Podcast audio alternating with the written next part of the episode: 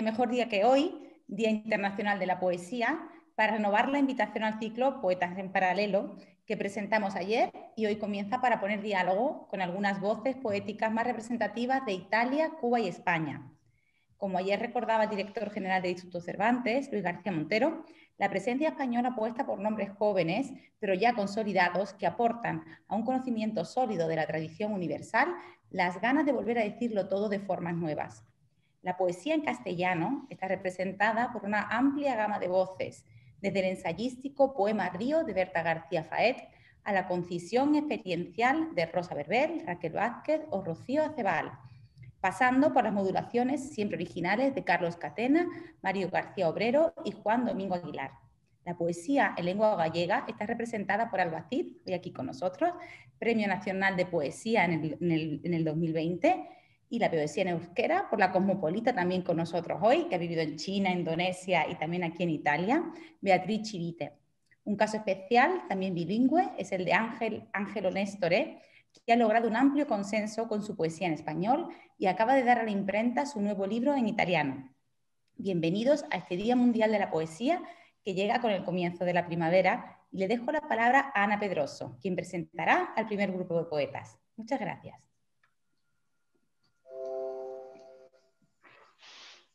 Buenas tardes, muchas gracias, muchas gracias Teresa. Muy contenta de estar de nuevo hoy aquí con ustedes en este maravilloso día de la poesía y de la primavera para nuestra primera edición de Visiones Contemporáneas de la Poesía. Hoy tendremos con nosotros, como ya Teresa ha presentado, a dos de los jóvenes poetas españoles, Alba Cid y Beatriz Chivites, y por la parte italiana a Amos Matteo e a Francesca Serragnoli.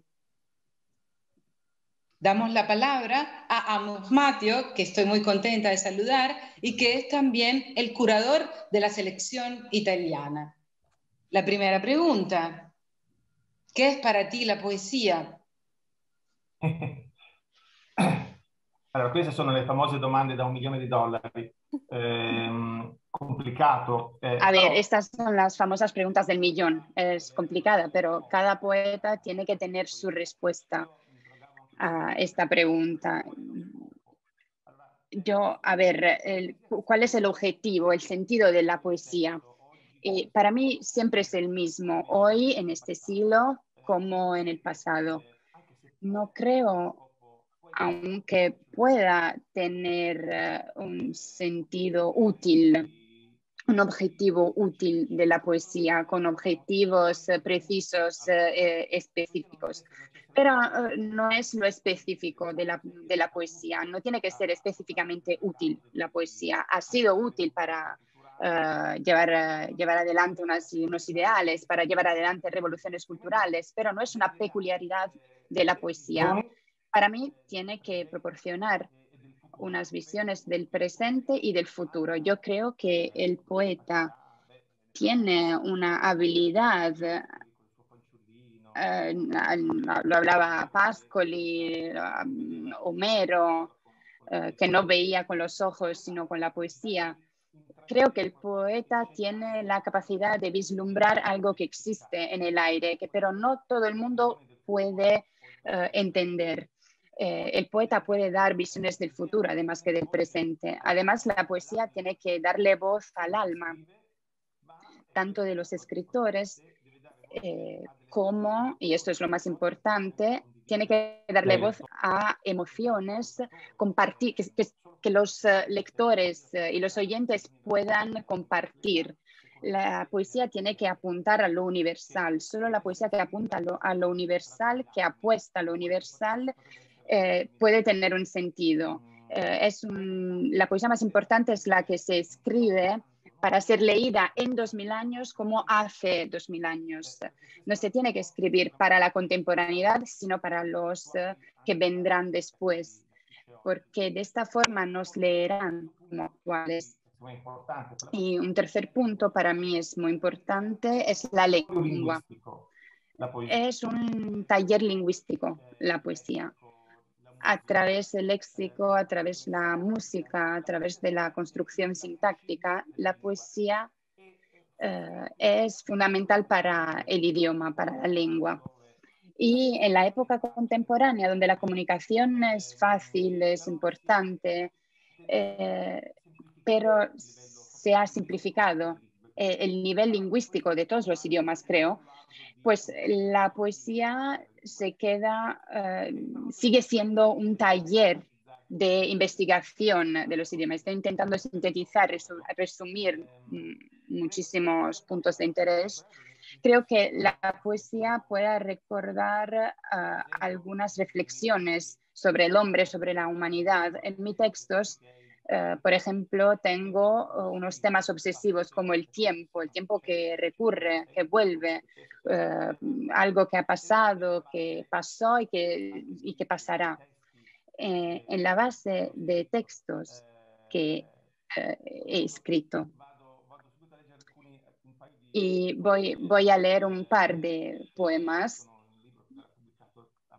que están incluidos en un libro que se publicará próximamente, que están eh, relacionadas a un mito.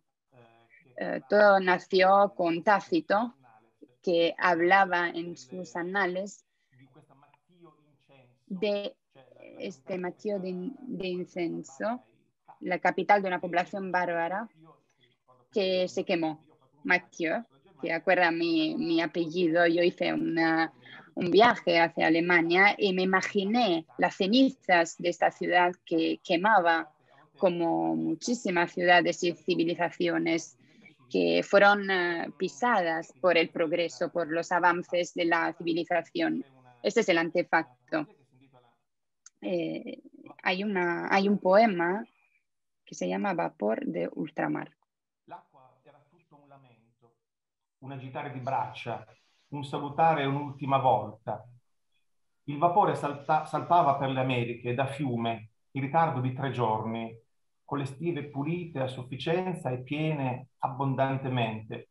Se ne andava sempre più lontano, un'altra parte dei miei ricordi, coi vuoti a perdere, e baffi rossicci fuori dal guado e in acqua, la stessa che rigira dalla notte di Maden, dell'incendio, delle grida, tutta un lamento, è rossa, e piano piano dispersa per il mondo, ammutolita per strategia e prudenza, discolorando in mare, terra marique, dappertutto, con gli occhi di chi fugge, acqua salata, Augusta Maria di Belvedere non li avrebbe mai visti per tre giorni.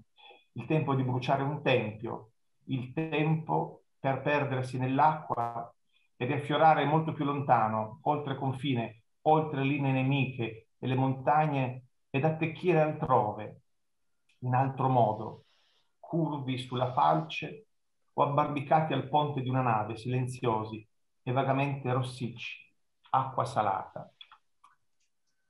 Eh, un altro testo, quindi sullo stesso, stesso tema. Eh, Otro texto sobre el mismo tema, si titula Il fin del mondo. L'ora del tramonto, l'odore del pasticcio di mele, Margarete, sua nonna, suoi fratelli, tirati su a fatica e finalmente in piedi, dal mattino alla sera tardi, il silenzio prima del saluto, i cani che scherzano fra loro da lontano con canti strascinati, pieni a sostenere notte e buio, fargli forza, che giorno arriva sempre, che la vita trascinata va avanti, nuova, un giorno dopo l'altro.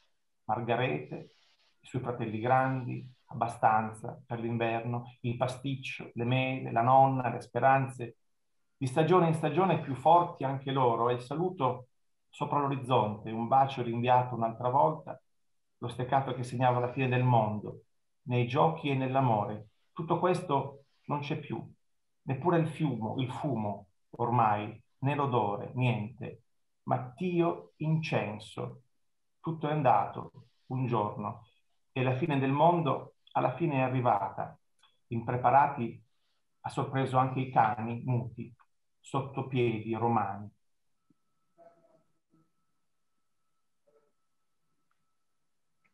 Spero Anna di aver dato una, una risposta Sí, creo que he dado mi respuesta. Sí, has dado una respuesta muy exhaustiva. Quería preguntarte también qué sentido tiene la poesía en el siglo XXI, pero la dejo mm, como segunda pregunta. Ahora eh, voy a hablar en italiano para los italianos que nos escuchan, que Amos vive en Milán, donde enseña literatura italiana y donde coordena desde 2008 las actividades de la Casa de la Poesía de Milán. Es autor de distintos libros de poesías, poesía italiana, antología poesía italiana con, por Mondadori, eh, antología orquesta de poetas de Lieto Colle, Especchio de Mondadori, donde comparece también como traductor del alemán. Y ya como hemos dicho, es el comisario de la selección de poetas italianos y eh, que quiero destacar es una antología creada, como decíamos, siempre intentando juntar a poetas muy reconocidos y poetas muy jóvenes, sobre todo eh, eh, balanceando muy bien hombres y mujeres, y esto no siempre es frecuente en las antologías poéticas. Muchas gracias, Amos. Y ahora quiero darle la palabra a Beatriz Chivite.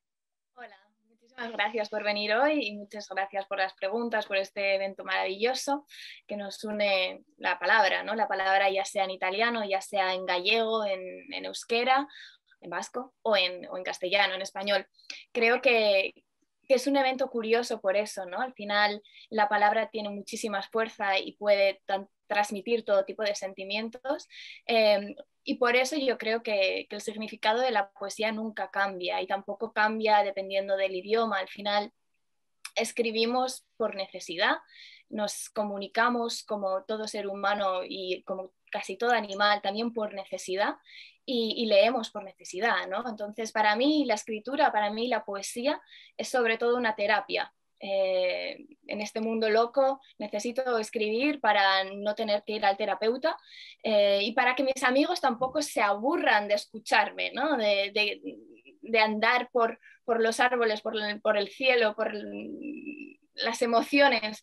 Al final yo creo que es una terapia que, me ayuda a ser mejor persona, o al menos lo intento, y, es una terapia que quizá eh, yo espero que con mis poesías pues también los lectores puedan sentirse comprendidos, puedan leer algo con el que conecten eh, o no, o pueda hacerles sentir o viajar a otros mundos, a, otras sensaciones, a otras emociones, pero yo lo que espero es que es, esa comprensión, ¿no? Es más que todo como la poesía, al menos a mí la poesía que me gusta leer, es una poesía que me haga sentir que estoy en una bañera de agua caliente eh, cerebral, mm, una tranquilidad, un, estar fuera de la realidad, ¿no? Entonces, por una parte yo diría que de parte del escritor es una terapia, pero de parte del lector también es un tipo de, relax, de, ejercicio, de, desconexión y conexión con otros seres humanos, con lo cual esta mezcla, esta dicotomía entre la comunicación,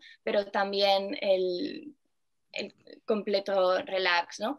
Yo empecé a escribir un poco como forma de archivar mi vida, entonces como forma de mantener un diario de, las escenas que veía, de los sentimientos que, me hacían sentir esas escenas en diferentes partes del mundo. Y, y, yo creo que es una forma de, sí, de meter en palabras lo que siento y lo que veo en el día a día. Cosas que me duelen, cosas que, me hacen sonreír. Y bueno, si los lectores eh, sienten esa conexión con, mis palabras, yo me siento completamente agradecida, ¿no? Creo que todo tiene sentido. Muchas veces a mí la gente me dice que, que es que a ellos no les gusta la poesía, que no, que no leen poesía porque no les gusta, porque no la entienden.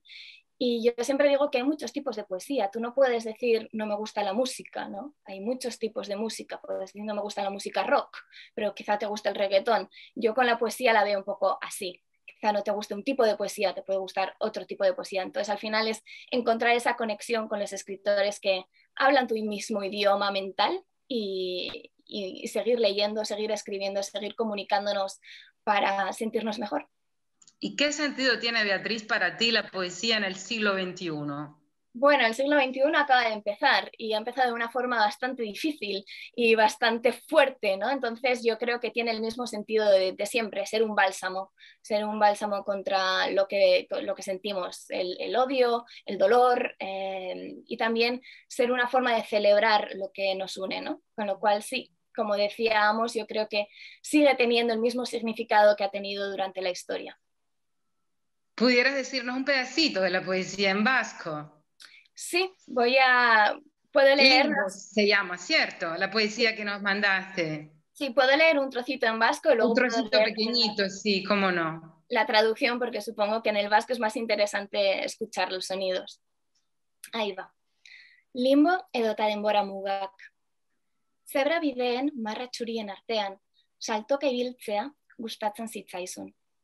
Hanka tartean usten zenuen utxunea sentitzeko estolda zuloak zapaltzen zenituen, zure oinpean edatzen zen sakontasuna sumatzeko. Momentu izostuen artean, dantza egin nahi zenuen, esaldi luze baten koman, lo egin. Aurren mainean asperen bortitzean, otoitz egin. Atea itxi, eta zure arnasa bitan zatitzen den momentuan, ies egin arraultza apurtzen denunea, amaigabea izatea nahi zenuen, mugagabea. Yo tengo acá la traducción en español porque hoy nos vamos a deleitar con escuchar hablar los poetas en su idioma. Quiere decir que para la traducción en italiano esperaremos a la antología. Limbos, antes te gustaba saltar entre las rayas blancas de los pasos de cebra, sentir el hueco que dejabas entre pierna y pierna, pisar las alcantarillas y percibir el vacío bajo tus pies. Querías bailar entre los momentos congelados, dormir en la coma de una línea larga, rezar en el suspiro profundo de un largo llanto, escapar en el momento que cierras la puerta y tu respiración se divide en dos, y que ese instante cuando se rompe el huevo fuera infinito. Gracias, Beatriz. Realmente gracias por ha Ha sido un gusto escucharte. Muchas gracias por estar acá con nosotros en Poetas en Paralelo. Seguimos estas visiones contemporáneas con Francesca Serragnole. Francesca. Ah, buonasera a tutti, grazie per questo invito. Buenas tardes a todos y gracias por la invitación. Per te la poesía nel secolo XXI? Uh, secolo. Ha lo stesso senso che... Tiene el mismo sentido que tiene la vida. Quindi, pues...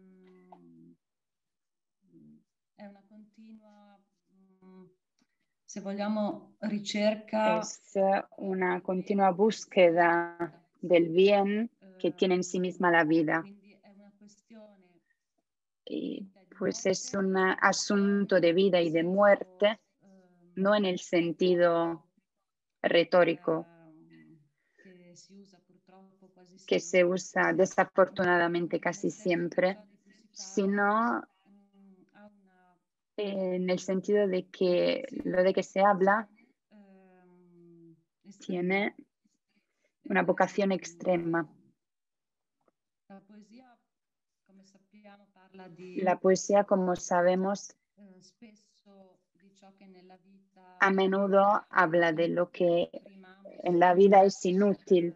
Antes Amos ha utilizado este criterio de útil e inútil. Hoy el criterio de lo útil se aplica desafortunadamente también a la poesía, porque en el siglo XXI, para conectarnos a la segunda pregunta, utilizamos la tecnología, es decir, la nuestra cuarta revolución industrial, como criterio para definir algo, algo que nos pasa, algo que hacemos como útil o inútil. Pues a mí me pasa también en el instituto de sugerir este, esta comparación, porque no sé si el iPhone 1000 es mejor que el iPhone 999 y así se suele utilizar la vida como una experiencia tecnológica por la que el pasado es algo que de alguna forma tiene un valor solo comparado con la utilidad que tiene en el presente. Y por algunos aspectos podemos definir de forma general el enfoque psicanalítico que vemos eh, desde el que vemos el, el pasado. En cambio, a mí me parece pero no tengo una definición precisa de esto porque como va codo con codo con la vida, mm, todavía no lo sé. Es decir, que puedo tener algunas definiciones con respecto a la poesía y mi definición principal es que es que lo único que sé de la poesía es que es la que se ha escrito, es decir, la que yo he encontrado leyéndola. Otras cosas no, no, no las sé, por lo tanto es un encuentro, es una especie de acontecimiento. ¿Y qué sentido tiene para ti la poesía?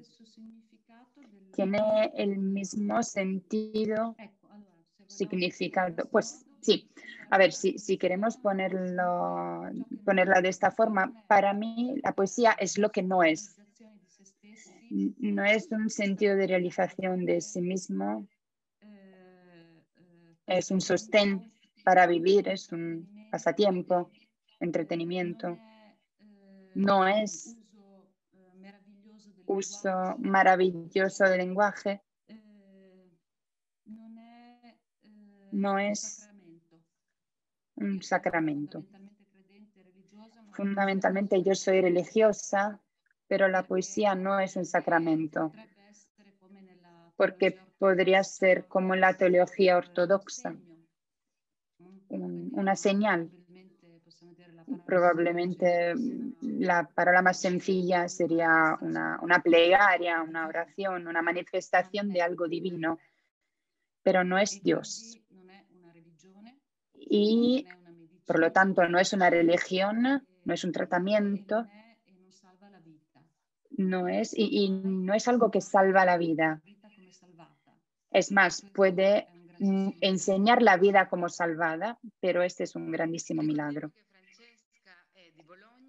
Acordamos que Francesca es de Bologna, se licenció en Letras Modernas y Ciencias Religiosas y publicó las recopilaciones El fianco dove appoggiare un figlio con Raffaelli en 2012, Rubino del martedì con Raffaelli y Aprile di Lieto Colle, que es una collana de Lieto Colle.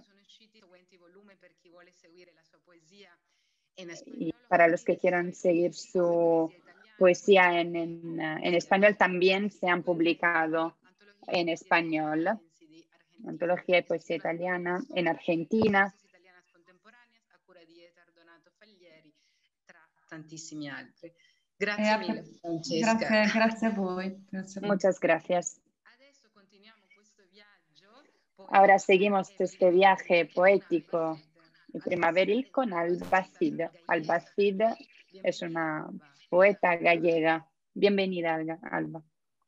Encantada. Eh, muchas gracias, gracias mille, eh, gracias por esta posibilidad de diálogo, que creo que en el fondo no, no, es algo que tantas veces nos encontremos y que en este caso puede además trenzar imaginarios, lenguas, historias. Así que encantada. Entonces las preguntas son más o menos las mismas. ¿Qué es para ti la poesía? Pues suelo concebir la poesía como una, como una especie de ejercicio de comprensión profundo y sorprendente. ¿no? Em, creo que es lo que más valoro de la poesía y seguramente tenga mucho que ver con el propio proceso de escritura de un poema. Creo, eh, concuerdo absolutamente con, con, con ese apartarse ¿no? de una noción de utilidad eh, y con la sensación de que de algún modo vislumbra algo existente. Eh, otra definición que, siempre recuerdo de la poesía es esa posibilidad de llegar a lo más visible, pero también a tocar lo invisible desde lo visible.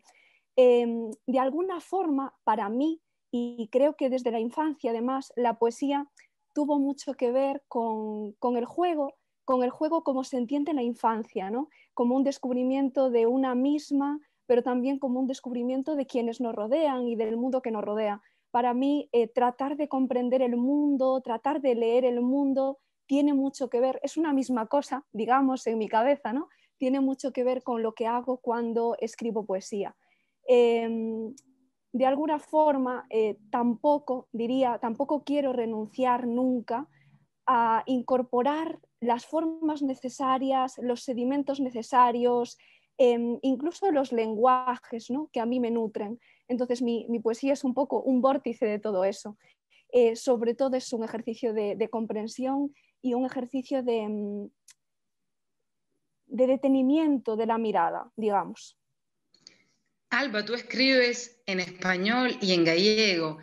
Ah, ¿Crees o ves alguna diferencia? Primero Beatriz hablaba del, del ah, ser lo que se escribe, ¿ves alguna diferencia en escribir en tu propio dialecto, en el que naces, en el que te sientes? Y sobre todo, ¿cuál es la ventaja de poder escribir en tantas, en tantas lenguas, en tantas nuevas visiones? Ana, perdona que te haga un que que el gallego no es un dialecto, es una lengua. Es una lengua. Gracias, Teresa. Perdona.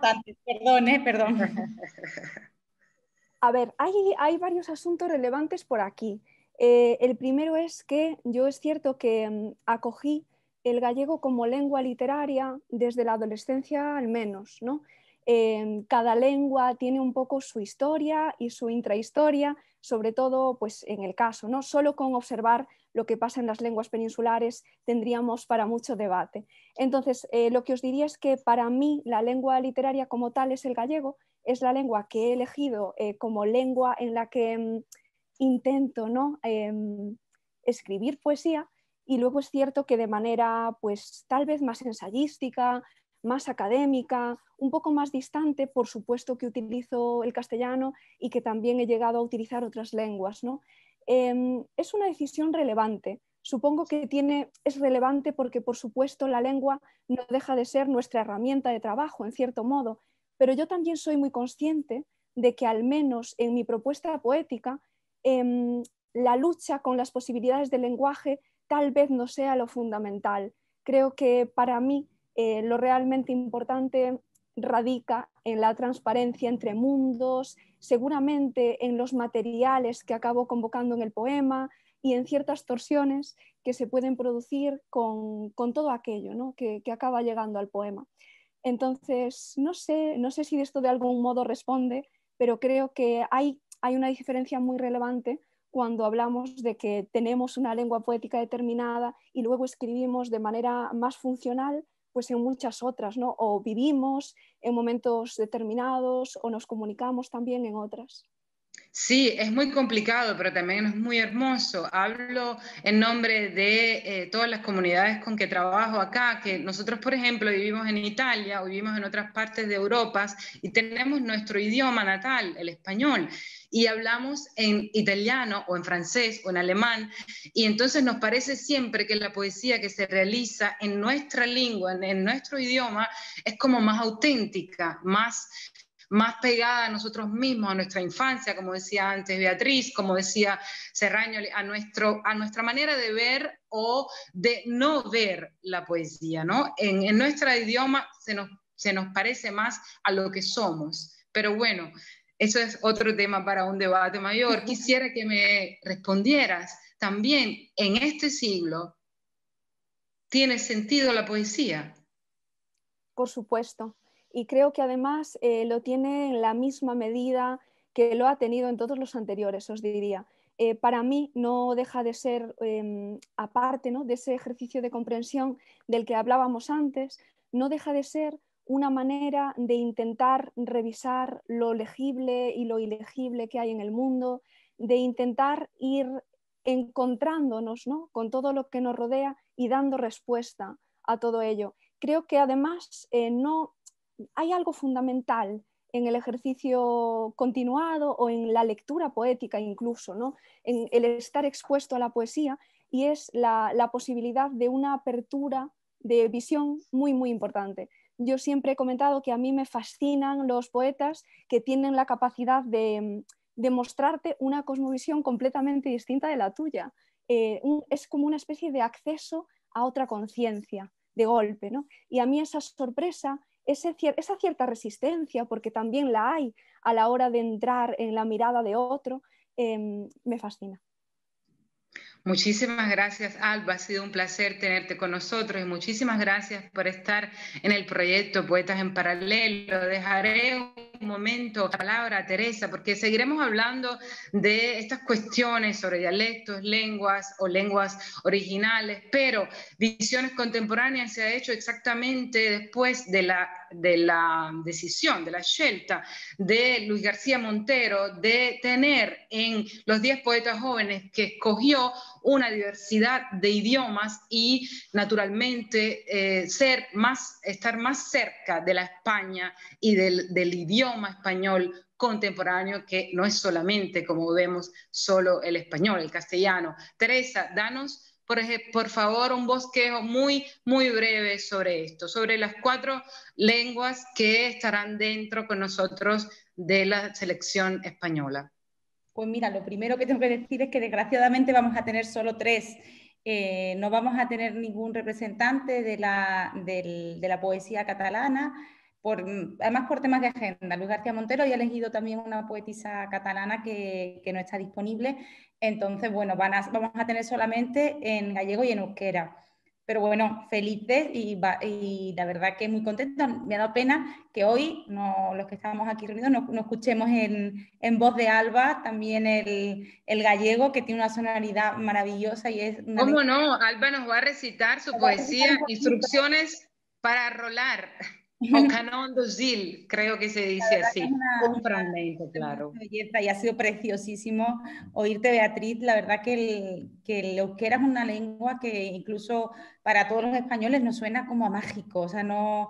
Mm, porque, claro, las demás lenguas son lenguas romances que de alguna manera tenemos donde, donde agarrarnos. En el euskera no tenemos ninguna, ninguna referencia y, y es tan mágico y tan tan sonoro, tan fuerte, tan melódico, que la verdad que es una suerte poder tener con nosotros a Beatriz, gracias.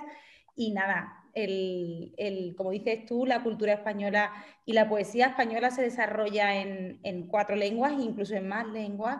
Eh, algunas todavía no son oficiales, está también el, el, el, asturiano, que está dentro de poco, están trabajando a ver si eh, llega a ser lengua oficial o no, pero bueno, hay más lenguas en España, no solamente eh, las oficiales y bueno, y es precioso que se puedan cada, cada poeta, eh, digamos, desarrollarse o expresarse en la lengua que se sienta más, más cómodo y que la sienta más cercana. Es, como decía Alba, ella ha tomado como lengua literaria el gallego, podría haber tomado el castellano o cualquier otro.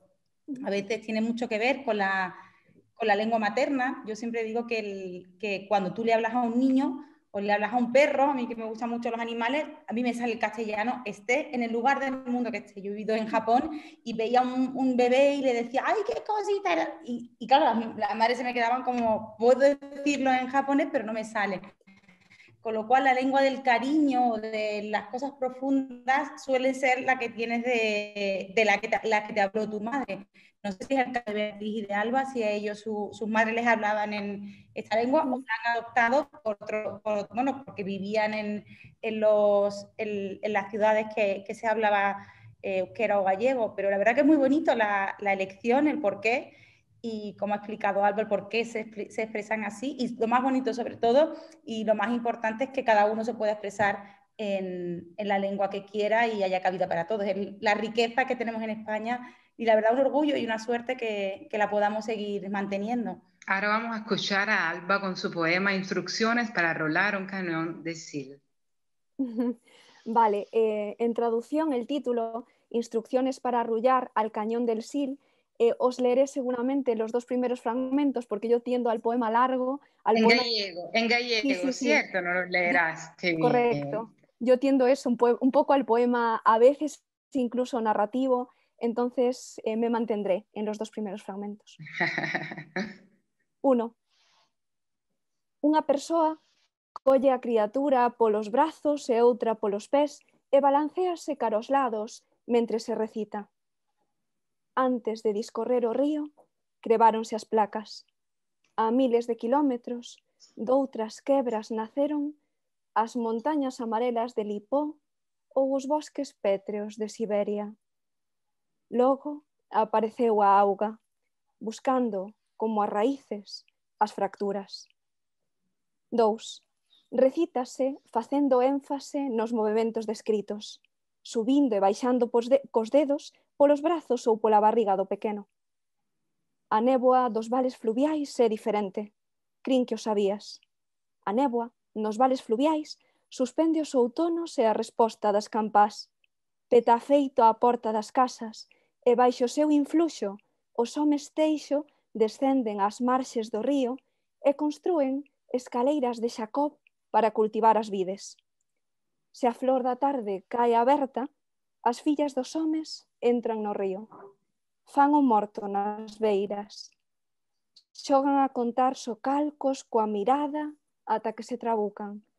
Rin forte.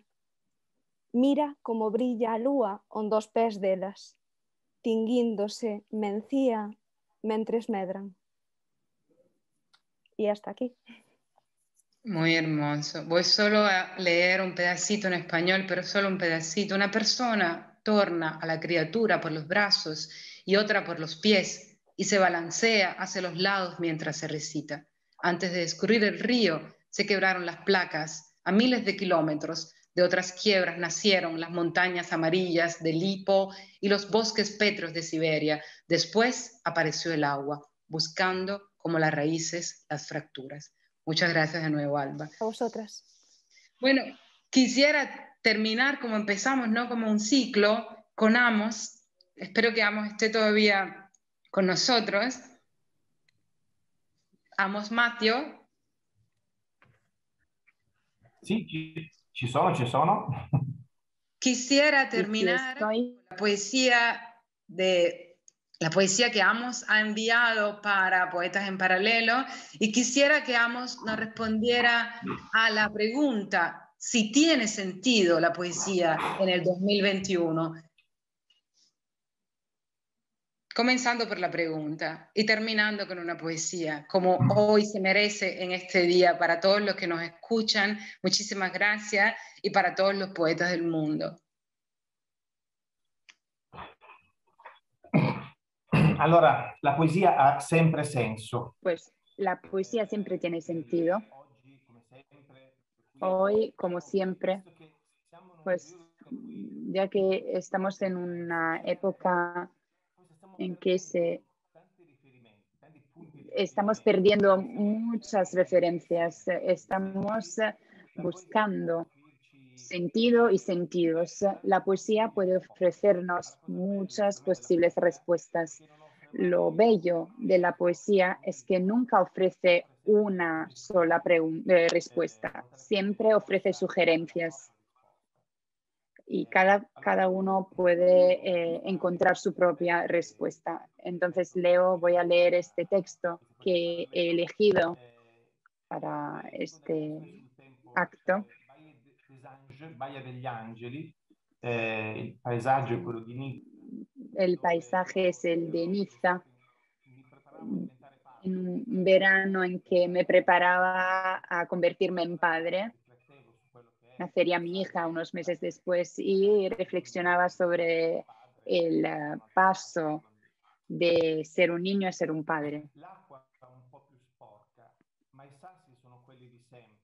del bambino che rincorre il padre e poi lo perde dei sassi trasognati al sole e dell'assenza di pesci. Gli angeli prendono il sole in topless e dei mortali hanno perso memoria, abbruniti dagli eccessi estivi, dai motori che scorrono da un secolo, il passeggio palmato degli inglesi.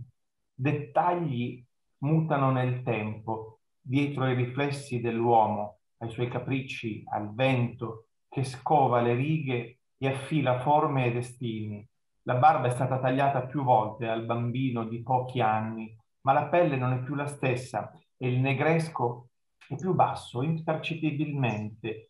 I seni sfatti e rifatti inseguono il sogno dell'eterno ancora e più di un padre si è perso, qualcuno si è ritrovato un po' più bianco e cerca un parcheggio soppresso, senza posa e nessuno si era accorto, tranne lui, che il mondo poteva farne a meno.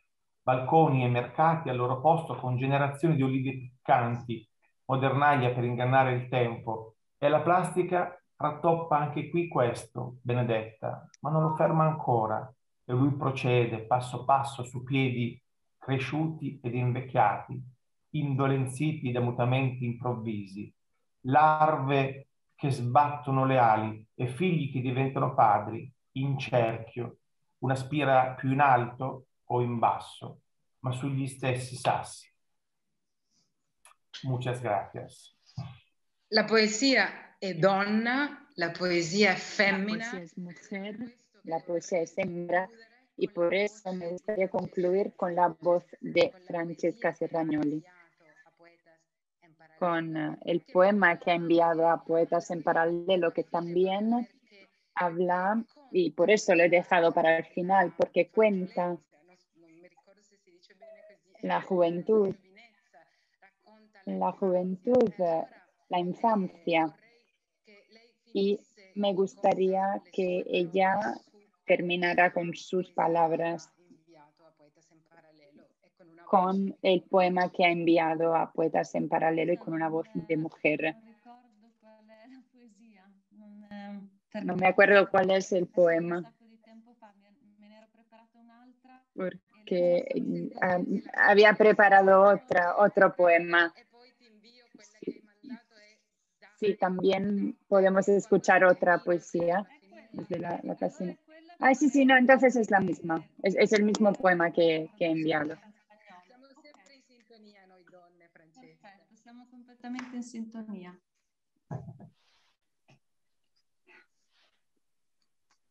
Quando ero bambina, aprivo la finestra, sporgevo. Volevo essere la rosa di qualcuno. Nell'incavo dell'occhio l'acqua. Intingi il dito, dicevano. Portalo alla fronte. Il triciclo della croce.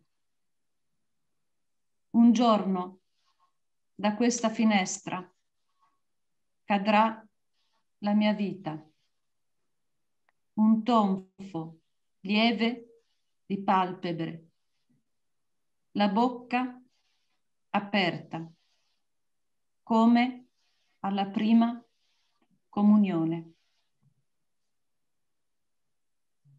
Grazie mille, Francesca. Muchas Eh, gracias, Francesca. Antes de concluir, me gustaría dar las gracias a todas las instituciones que han colaborado con nosotros para que este proyecto fuera posible, en especial eh, para visiones contemporáneas de la poesía, el Instituto Cervantes, el Instituto Cervantes de Milán, que hizo posible que este programa se pudiera hacer traducido al italiano y al español. Y, y esto es eh, un, reto que hemos ganado. Me gustaría darle la- las gracias a la Casa de la Poesía, que desde la primera hora eh, tuvo, ha sido, nos ha apoyado y al Instituto Cubano del Libro. Me gustaría dar las gracias sobre todo a los creadores de este proyecto visual, que son la compañía interrogante, y Amador y Esther González, que han creado el registro audiovisual y fotográfico. Y me gustaría dar las gracias a todos los poetas que han amado y han colaborado a la construcción, eh, el día a día de este proyecto. Doy las gracias de verdad a todas las personas que hicieron este sueño realidad. Me gustaría dar la, la palabra a Teresa, que puede concluir en su español. manera muy especial a Amos Mateo, a Giselle Lucía Navarro y a Carmen Canillas. Muchísimas gracias. La palabra a Teresa Iniesta. Muchas gracias, Ana. Pues nada, después, la verdad, difícil hablar después de, escuchar a estos cuatro poetas tan magníficos con, una maravilla a la hora de, expresarse. Simplemente gracias de nuevo a todos, gracias por estar aquí, a las dos poetisas, poetas españolas y a, y a los dos italianos. Y nada, sí, eh, seguimos conectados. Mañana volvemos con más poetas, con más tapas y esperamos veros a todos aquí. Muchísimas gracias.